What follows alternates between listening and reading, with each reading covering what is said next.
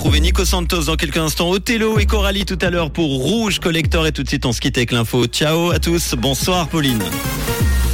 Bonsoir à tous. La Suisse s'impose face au Cameroun et lance parfaitement son mondial. Le nombre d'hospitalisations a retrouvé son niveau d'avant la pandémie en Suisse et de la pluie au programme demain matin.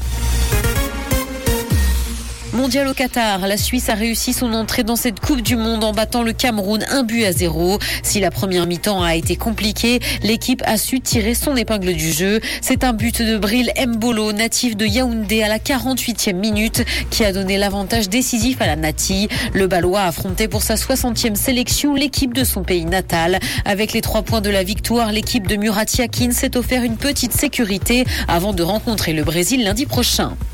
Le nombre d'hospitalisations retrouvé son niveau d'avant la pandémie en Suisse. Après une baisse en 2020, 1 460 000 hospitalisations ont été recensées l'an dernier dans le pays. Les consultations ambulatoires étaient quant à elles en forte hausse par rapport à 2019. C'est ce que montrent les chiffres communiqués par l'Office fédéral de la statistique. Et les lésions traumatiques ont été le plus souvent en cause dans les hospitalisations l'an dernier.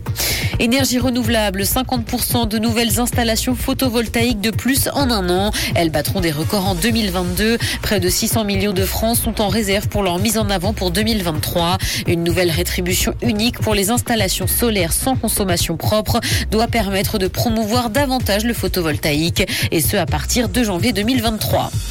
Dans l'actualité internationale, guerre en Ukraine, les trois centrales nucléaires du pays ont été reconnectées au réseau électrique. Elles avaient été coupées à cause de frappes russes et ont été remises en service aujourd'hui. C'est ce qu'a annoncé le ministère ukrainien de l'énergie. Il a précisé que ces installations allaient commencer à livrer de l'énergie dès ce soir. Hier, le président ukrainien a dénoncé un crime contre l'humanité après les frappes. Les températures sont en dessous de zéro dans le pays. Gaming, Microsoft reconnaît que Sony a plus de jeux et de meilleure qualité pour se défendre d'une éventuelle position dominante sur le marché des jeux vidéo suite à son rachat d'Activision. La firme n'hésite pas à se comparer à Sony et ce même si ça implique de reconnaître la supériorité de son concurrent dans certains domaines. Insolite, le pape François met sa montre Swatch à vendre aux enchères. Acheter 60 euros, le souverain pontife a décidé de la mettre en vente pour pouvoir offrir des bourses à des étudiants. Il est possible de miser jusqu'au 30 novembre pour en faire l'acquisition. Le prix de pourrait atteindre les 100 000 dollars. La mise était aujourd'hui de 32 000 dollars. Le ciel sera couvert demain matin et de la pluie pourrait également tomber. Côté température, le mercure affichera 7 degrés à Lausanne et Morges ainsi que 9 à Genève et Gland. Bonne soirée à tous sur Rouge. C'était la météo, c'est Rouge.